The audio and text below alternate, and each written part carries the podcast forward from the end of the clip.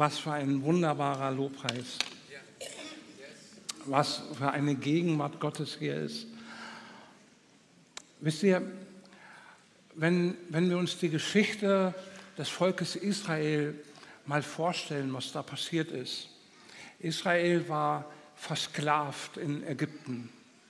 Und das war kein schönes Leben, das war ein extrem frustrierendes Leben. Das war ein Leben, wo die Menschen zu Gott geschrien haben und wo die Menschen das Gefühl hatten, es passiert nichts. Über viele Jahre. Es haben Menschen zu Gott geschrien und sind gestorben und ihre Kinder haben wieder zu Gott geschrien. Und dann kam die Hoffnung, dann kam Moses. Und Moses hat dieses Volk im Namen Gottes aus Ägypten herausgeführt. Und dann hat Gott sie begleitet am Tag mit der Rauchsäule. Sie haben Gottes Gegenwart gesehen. Das ist ja was, wir erfahren sie in unserem Geist, aber sie haben das gesehen. Und dann die Feuersäule in der Nacht. Und dann kommt Gott und gibt ihnen ein Gesetz. Und dann kommt Moses und bringt die ganzen Regeln dazu. Das wird alles genau definiert. Alles wird genau beschrieben. Wie habt ihr zu leben? Wie funktioniert dieses Leben im Gehorsam zu Gott? Und dann kommt aber was ganz am Schluss. Geht Gott hin und sagt diesem Volk, aber passt auf, da kommt noch was ganz anderes. Wir schauen uns das mal an. Ein Vers, der jetzt kommt. Ja, wir probieren es. Super. Überlegt mal, dieses Volk hat gerade erst das Gesetz bekommen, sie haben gerade erst die Regeln bekommen. Wie funktioniert das mit uns und Gott? Und dann geht Gott hin und sagt, und der Herr dein Gott wird dein Herz und das Herz deiner Nachkommen beschneiden, dass du den Herrn, deinen Gott, liebst von ganzem Herzen und von ganzer Seele, damit du lebst.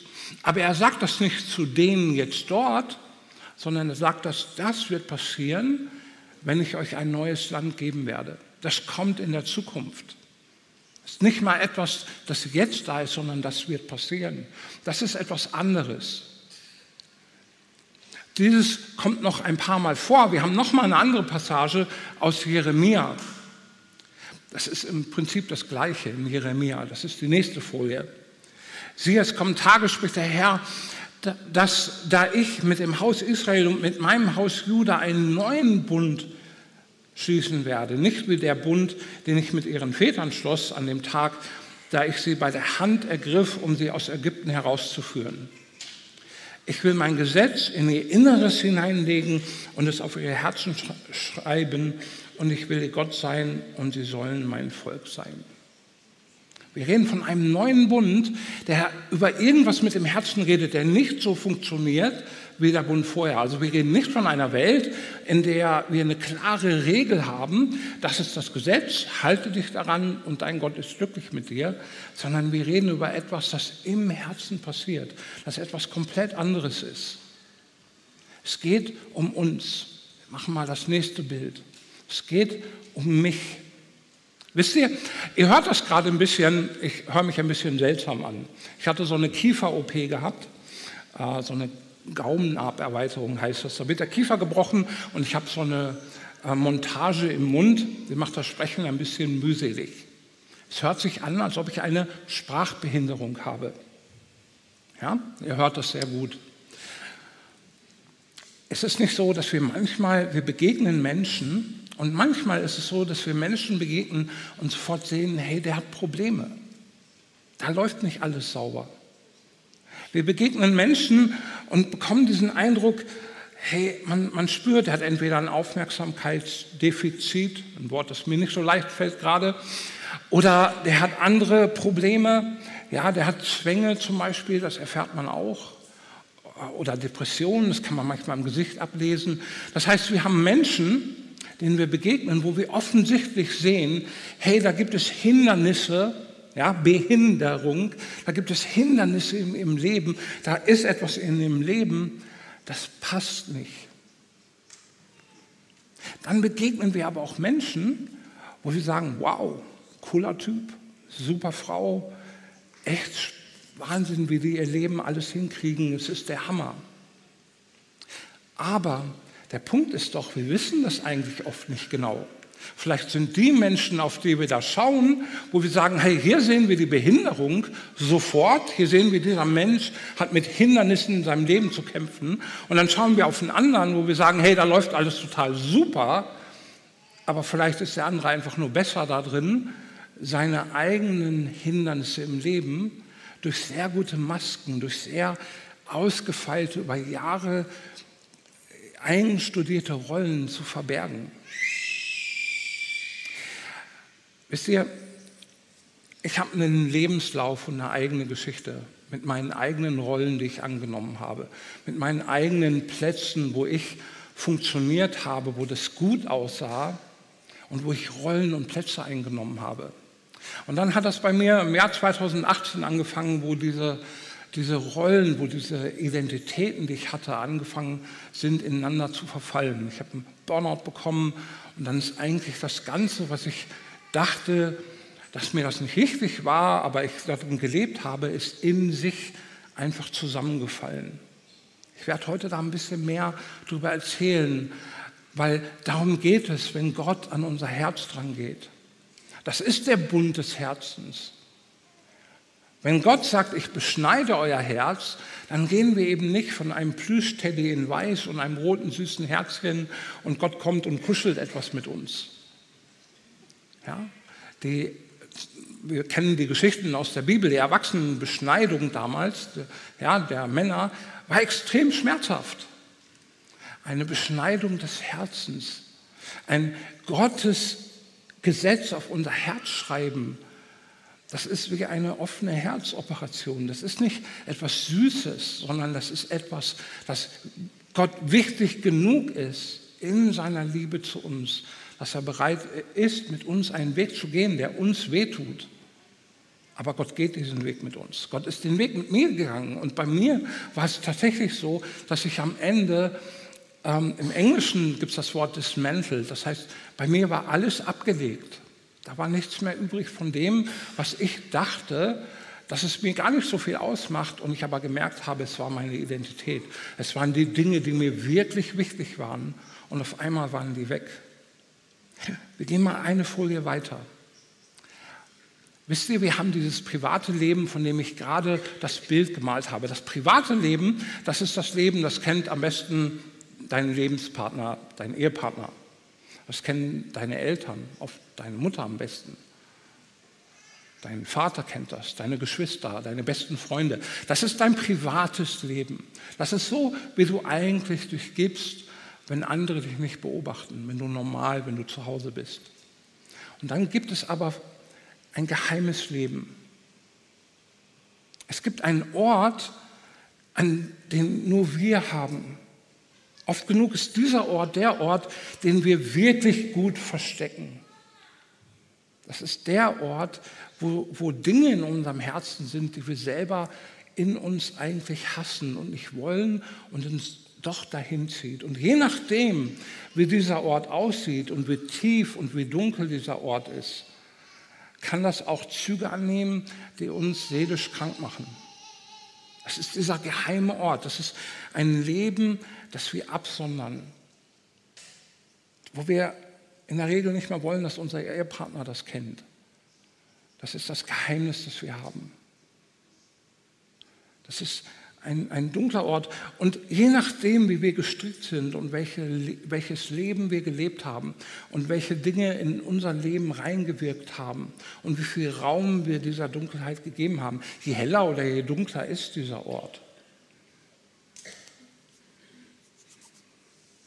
Das ist ein Ort der Zwänge zum Beispiel, der dunklen Gelüste, der Depressionen, der Verzweiflung,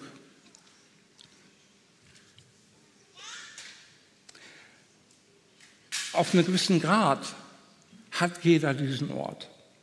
Warum ist das so? Nun, wir gehen zurück auf die Geschichte von Adam und Eva. Wir gehen zurück auf eine Schöpfung, von der Gott sagt, das war gut. Das war gut. Adam und Eva waren gut. Und sie waren geschaffen im Bild Gottes mit einem freien Willen und sie haben gegen Gott rebelliert. Und dann kommt dieser Fluch der Sünde. Dann kommt das, was Jesus dann für uns wurde. Er wurde zum Fluch für uns. Warum musste das sein? Weil es diesen Ort gibt, weil es etwas in uns gibt, das zerbrochen ist. Und das wollen wir natürlich nicht, dass das jemand sieht. Im Gegenteil, wir machen mal eine Folie weiter. Wir wollen was ganz anderes. Wir wollen eigentlich strahlen und schön sein, uns projizieren. So funktioniert ja ein Projektor. Ne? Er nimmt ein kleines Bild. Damals gab es noch die Dia-Projektion. Für alle, die jünger sind als ich, das war eine Mechanik mit einem Lichtspiegel, einem Negativ und dann wurde aus so einem kleinen Viereckchen ein großes Bild gemacht. Jeder von uns hat das auch, das ist das öffentliche Leben. Ja, wir haben das private Leben, das kennen die um uns herum, die Ängsten. Wir haben das geheime Leben, Je nachdem, wie geheim wir das halten, wie tief, wie dunkel das ist, ist das ganz versteckt. Und wir haben das öffentliche Leben. Und das öffentliche Leben, das ist das, was wir am meisten mögen. Weil dann können wir uns anders darstellen, wir können uns schön darstellen. Ja, ich habe das mal so, da, so angemalt, ja, dieser Schein drumherum. Das wird von hinten angestrahlt und wir machen uns schön. Es liegt ja an uns. Ich meine, es wäre auch blöd, wenn ich jetzt in schmutzigen Jeans mit einem kaputten T-Shirt und buscheligen Kopf und halb rasiert hier nach vorne kommen würde. Das machen wir nicht, ne? Das wäre ja doof irgendwie. Das, das, ihr würdet alle denken, ach meine Güte, was ist hier los? Also was machen wir? Machen uns schön.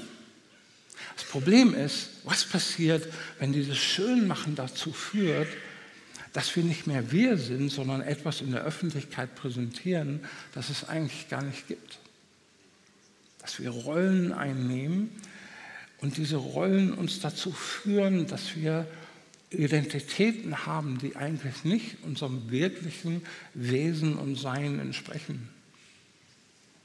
Warum ist das ein Problem? Wir gehen mal auf das nächste Bild. Ich zeige euch mal eine Dynamik. Ich sage nicht, dass es die einzige ist, aber es ist eine Dynamik. Was passiert, wenn hier ich, ich bin, wie ich wirklich bin, aber dann aus verschiedenen Gründen einen Pendelschwung nach außen habe und etwas anderes darstelle, als ich wirklich bin. Das ist hier mal der Schwung in, diese, in dieses projizierte Bild. Das bedeutet, ich bringe Energie und Kraft auf, etwas anderes zu sein, als ich wirklich bin. Und da gibt es einen Autor, Brené Brown, das ist eine ganz tolle Autorin, die ist wirklich klasse. Und die hat zum Beispiel etwas beschrieben, ich habe das in Englisch gelesen, ich übersetze das mal auf Deutsch so, das ist ein Aufmerksamkeits-Hangover. Was bedeutet das? Das bedeutet, sie hat diese Dynamik beschrieben, dass wenn ich in der Öffentlichkeit bin, wenn ich präsentiere, wenn ich ein Bild von mir abgebe, das nicht mir entspricht, wenn ich dort Energie hinein investiere und ich dann wieder in meinem äh, privaten alleine bin, ist es oft so, dass der Pendel zurückschwingt und dann gehe ich rein in mein geheimes Ich. Ich versuche das auszugleichen, weil ich habe hier eine Energie gebraucht, eine Kraft gebraucht, ein Bild abgegeben, das es nicht gibt. Das muss ich irgendwo kompensieren und dann gibt es diesen Pendelschwung zurück. Und ich gehe rein in die Dinge, die ich eigentlich geheim halten will, weil sie mir selber peinlich sind, weil ich sie selber nicht will, aber weil ich ein Defizit entwickle, ziehe ich von diesen Dingen dort. Das können ganz unterschiedliche Sachen sein. Wir müssen nicht nur an das eine denken, wir können auch an Alkohol denken, an andere Dinge, an Ausgleich denken, den man dort, an dem man sich dort bedient. Und wisst ihr was? Wir kennen das. Wir kennen das leider auch in unserer Welt, auch in der christlichen Welt. Wir kennen Beispiele von Männern, die über viele Jahre vorne standen, die Beispiele waren. Nehmen wir mal einen Brian Houston von Hillsong, wo man nachher dann erfahren hat, der hat das auch nicht ausgehalten. Der hat Antidepressiva genommen, der hat äh, Aufpushmittel genommen. Und das am Ende gefallen. Was ist denn da passiert? Man würde doch eigentlich denken, das ist doch ein Traum, so ein Pastor Hillsong, weltweite Gemeindebewegung, 10.000 in einem Gottesdienst. Aber am Ende hat er dem Druck auch nicht standgehalten. Und wir kennen andere Beispiele. Nicht so bekannt, Ravi Zacharias in der englischsprachigen Welt, sehr bekannter Mann, war das Gleiche. Auch er hat ein Bild abgegeben nach außen und das Bild hat am Ende ihn an einem Ort gebracht, wo wir nachher sagen, ach du meine Güte. Und wisst ihr, das Problem ist nicht, dass wir die Einzelnen rauspicken und sagen, die anderen haben es alle geschafft ohne Skandal. Das Problem ist, wir sollen gar nicht das sein. Wir, wir, wir sollen gar nicht Rollen einnehmen und Vorbilder sein, die nicht realistisch sind. Ich gehe gleich noch mal mehr darauf ein. Ich möchte noch mal einen Schritt weitergehen, aber ich will darauf zurückkommen. Ja? Wir machen ein Bild weiter. Hier steht ein Bibelvers, ja. Er offenbart, was tief und verborgen ist. Er weiß, was in der Finsternis liegt. Und nur bei ihm ist das Licht. Ich spreche jetzt nicht zu allen, ganz bewusst. Ich spreche zu dir, wenn du diesen geheimen Ort kennst und wenn du den auslebst. Ich, ich glaube, dass es die Gebrochenheit in jedem von uns gibt, aber es gibt Menschen, die leben diesen geheimen Ort aus. Ich spreche mal zu euch. Wisst ihr, wir, wir sind nicht vor Gott gefallen, weil wir sündigen. Das ist theologisch verkehrt. Wir sündigen, weil wir gefallen sind. Wenn dir das passiert, wenn du in diesen dunklen Ort reingehst, und mir ist das passiert, wenn du in diesen dunklen Ort reingehst, ist Gott nicht schockiert davon. Du kannst Gott nicht überraschen. Du kannst Gott nicht erschrecken. Gott geht nicht auf einmal hin und sagt, ah, meine Güte, was hat der jetzt gemacht? Das wird nicht passieren, weil Gott uns kennt. Wir reden von einem Gott, der Mensch wurde, der versucht wurde. Ja, Jesus ist in der Versuchung nicht gefallen, aber er wurde versucht. Warum wurde er versucht? Das musste passieren, weil die Menschheit in der Versuchung gefallen ist. Konnte nur ein Mensch in der Versuchung bestehen und nur dann wirklich den Fluch der Sünde auf sich nehmen. Und deshalb ist Gott nicht erschrocken davon, von dem, was uns passieren kann. Deine Sünde schockiert Gott nicht. Er mag sie nicht. Keine Frage. Ich will nichts rechtfertigen hier. Sünde hat oft genug Konsequenzen, die manchmal auch gar nicht mehr rückgängig zu machen sind. Man kann viel heilen. Manchmal passieren aber Dinge, die muss man dann austragen und dann hilft Gott einem mit den Weg zu gehen, um, um weiterzugehen und zu wachsen darin und heil zu werden. Aber trotzdem, Gott lässt sich nicht schockieren von dem, was in unserem dunklen Ort passiert.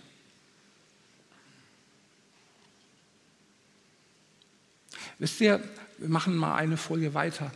Ein, das jetzt ist ein Vers geschrieben zu Israel, aber man erkennt den Charakter Gottes dort drin. So ist Gott. Wegen der Sünde seiner Habsucht zürnte ich und schlug es, indem ich mich verbarg. Seine Wege habe ich gesehen und werde es heilen. Und ich werde es leiten und ihm Tröstung gewähren. Friede den Fernen und den Nahen, spricht der Herr ich will es heilen. Gott ist derjenige, der uns heilen will. Wenn wir diese Orte haben, wenn du diese Orte hast, dann hör, was die Bibel sagt. Der Herr ist nahe denen, die zerbrochenen Herzens sind. Und er hilft denen, die zerschlagenen Geistes sind. Psalm 34, 19. Gib nicht auf. Lass Licht in das Dunkel. Wenn du Dunkel in deinem Leben hast, such dir jemanden, mit dem du darüber reden kannst. Geh einen Weg dort raus. Und wenn es, wenn es ein christlicher Therapeut ist, wenn es ein Seelsorger ist, wenn es eines der Pastoren ist, gib nicht auf. Auch wenn du mit dem Problem seit Jahrzehnten kämpfst, gib nicht auf, geh es an, bring es ins Licht. Das ist der Vers vorher. Er offenbart, was tief und verborgen ist. Er weiß, was in der Finsternis liegt. Und nur bei ihm ist das Licht. Ich möchte dich ermutigen, dass du deine dunklen Orte nicht dunkel lässt. Lass Licht rein. Such dir jemanden. Geh einen Weg. Gott ist nicht schockiert. Gott weiß, dass wir sündigen, weil wir eine gebrochene Natur in uns tragen. Und wir werden sie tragen bis an den einen Tag, wo alles neu gemacht wird. Wisst ihr, die, wer, wer, zum Beispiel 1. Korinther, die Kapitel 14 bis 16 liest, das ist das Versprechen, das kommen wird. Er wird alles abwickeln, alles wird unterworfen werden, der Tod selber wird Gott unterworfen werden. Der Sohn in der Menschwerdung unterwirft sich sogar dem Vater. Warum? Weil nichts Irdisches das Neue erben kann. Es wird alles neu. Wir werden einen neuen Leib nach dem himmlischen Leib bekommen, wo alle Tränen, wo alle Not von uns weggewischt wird. Und dieses Leben hat hier und jetzt schon angefangen in uns. Das ist die Heilung, von der wir reden. Deshalb reden wir über diese Themen und sagen, hey, wir können über das Dunkel reden, weil dieses neue Leben, das ist der neue Bund, das ist nicht mehr Gesetz, das ist nicht mehr Regel, das ist nicht mehr Gott sagt Punkt, Punkt, Punkt, Punkt, sondern er kommt in dein Herz und beschneidet dein Herz. Was braucht es dafür? Reue, Bereitschaft, Umkehr. Wisst ihr, wir machen Buße. Das manchmal hört sich das so an, als ob ich jetzt ein gewisses Gefühl haben muss. Nein, Buße ist einfach eine Entscheidung, mich umzudrehen, und den dunklen Ort zu verlassen, um Licht reinzulassen. Und es ist ein Weg, und das könnt ihr mir glauben, es war bei mir ein Weg. Es ist nicht ein Moment. Manchmal hast du mit Sachen zu kämpfen und musst einen Weg gehen. Und du brauchst Hilfe. Und glaub mir, wir brauchen Hilfe. Wenn du in diesem Ort bist, wenn ich zu dir gerade rede, nimm Hilfe an und lass es nicht liegen. Wir gehen weiter. Da gibt es aber eben noch das andere, wisst ihr? Das hört sich ja positiver an. Also wir waren jetzt an diesen dunklen Orten und jetzt gehen wir an den schönen öffentlichen Orten. Das Problem ist, dass dieser Ort, diese Masken, die wir tragen, genauso schädlich sind. Nur wir merken sie nicht so schnell. Bei dem einen, da gibt es ja so ein Warnsystem in uns. Ja? Das ist dunkel, das ist böse, macht das nicht. Bei dem anderen, das ist viel subtiler. Das spüren wir nicht gleich. Jesus geht hin und das ist ein Kontext hier. Ja, ich habe mal einen Vers aus dem Kontext genommen oder zwei hier. Ähm, auch sollt ihr euch nicht Meister nennen lassen, denn einer ist euer Meister, der Christus. Der Größte aber unter euch soll euer Diener sein. Was ist der Kontext hier? Der Kontext ist hier, Jesus nimmt die Pharisäer in dem Bild, das sie in der Öffentlichkeit abgeben, nennt sich Heuchler offenbart, wer sie wirklich sind und sagt seinen Jüngern, so nicht. Aber warum sagt er das? Ich könnte das jetzt so interpretieren und sagen, ja, Jesus will, dass wir besonders demütig sind und einander höher achten und so weiter. Aber da steckt viel, viel mehr dahinter, weil Jesus weiß um die Gefahr, in der wir uns begeben, wenn wir Rollen einnehmen, die wir nicht einnehmen sollen. Ich erzähle euch mal meine Rollen. Ja? Ora Kinderhilfe, 8, 9 Millionen Euro Umsatz im Jahr. Ich war der Vorstandsvorsitzende. Ja, ich habe das immer so, ist mir nicht wichtig. Aber wenn ich im Ausland war und ich entscheiden konnte, kriegt dieses Projekt äh, 80.000, können wir das dahin machen, das war wichtig, weil ich wurde sehr geachtet.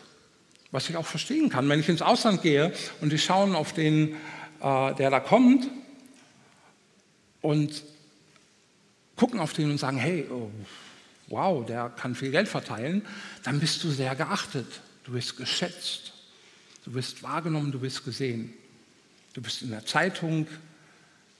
Ja, es gibt diese Momente, die sind den Leuten wichtig. Und das Problem ist, dass das zu meiner Identität wurde. Ich habe das getragen. Das war mir wichtig. Und dann, als das in sich zusammengefallen ist, als das ganze Konstrukt um mich herum wie ein Kartenhaus implodiert ist, da gab es einen Moment, es war 2020 im Frühjahr, ich war bei uns im Wald am Spazieren, wo ich realisiert habe, dass ich, ich hatte auch da keine Perspektive, ich war nichts mehr, ich war niemand mehr. Es gab keine Rolle mehr. Es gab keine Funktion mehr. Ich war einfach nur noch ich. Ich war zu der Zeit Arbeitssuchen, nennt man das, ne? Und ich wusste gar nicht, wo es weitergeht. Ich habe auch keine Energie gehabt, um weiterzugehen. Aber in dieser Situation ist was anderes noch passiert. Als ich komplett leer war von all diesen Dingen, gab es auch keinen Pendelschwung mehr. Denn warum sollte ich pendeln? Es gab kein, kein Zug mehr in mir nach Dunkelheit, nach Trost, wie immer sie aussah, ob es dann Alkohol war oder andere Sachen oder Feiern oder was auch immer. Ja, es gab es nicht mehr. Warum? Weil auf einmal wurde ich wirklich authentisch. Ich konnte das sein, was Jesus von uns will. Ich konnte Jünger sein, denn das ist, was Jesus eigentlich will. Wir springen auf das Bild mit Jesus. Wisst ihr, im Garten Gethsemane hat Jesus gezeigt, dass er unser Vorbild ist. Wir wissen, dass Jesus vollkommen Mensch ist und vollkommen Gott. Vollkommen Gott ist für uns nicht erreichbar, aber vollkommen Mensch im Garten Gethsemane war erreichbar. Und Jesus war verletzlich. Er hat Angst gehabt. Er hat gelitten. Er wusste, was passieren wird. Jesus wurde dort gebrochen. Er ist nicht gefallen, aber sein Körper wurde gebrochen. Und man hat das gespürt. Das ist so auch geschrieben, damit wir sehen können, wir können authentisch sein in dem, wer wir sind mit ihm.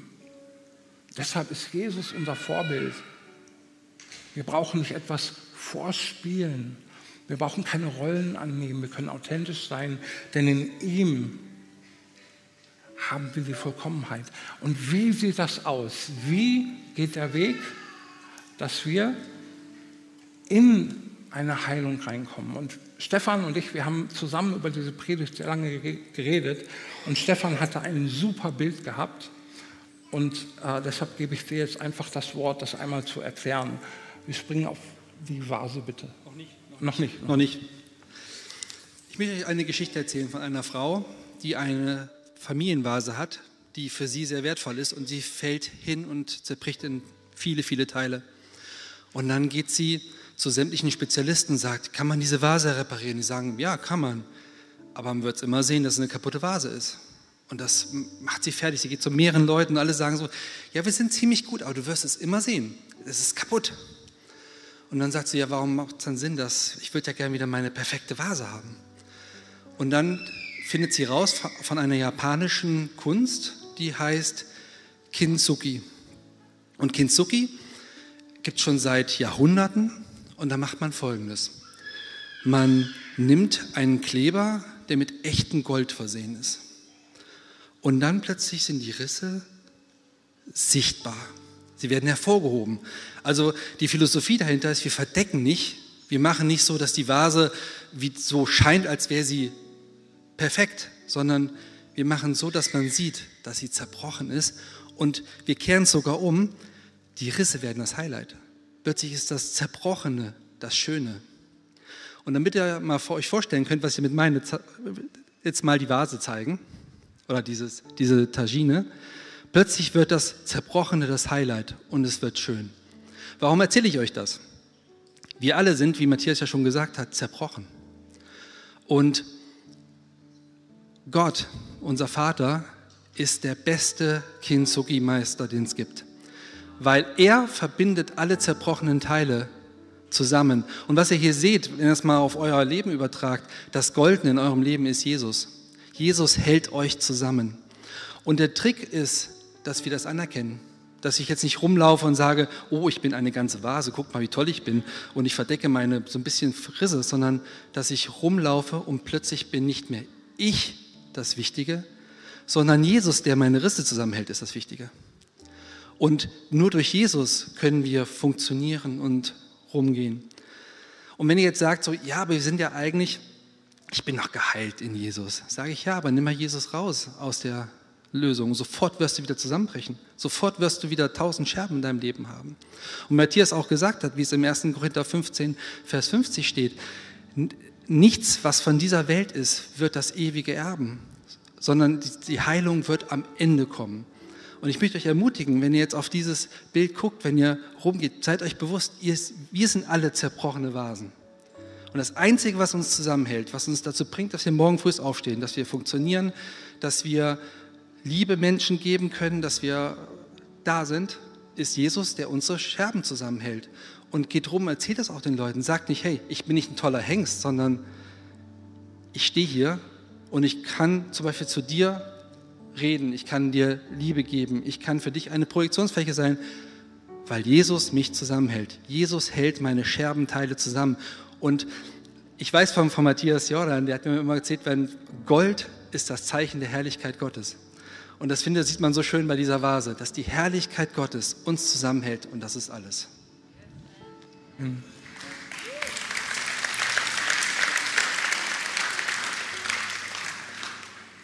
Ich möchte jetzt zusammen mit euch beten. Kannst du die letzte Folie bitte aufmachen? Ähm, ich möchte vor euch beten und euch ermutigen, in euer Leben hineinzuschauen. Gott will genau das. Er will uns heilen und er will, dass wir ganz sind, dass wir authentisch sind, dass das Leben, das wir privat leben, das Leben ist, dass wir auch im Geheimen leben und dass wir in der Öffentlichkeit leben. Er will uns dort erstrahlen lassen in seiner Herrlichkeit, in seiner Gerechtigkeit. Die Heilung liegt bei ihm. Und deshalb, lass uns zusammen aufstehen, bitte.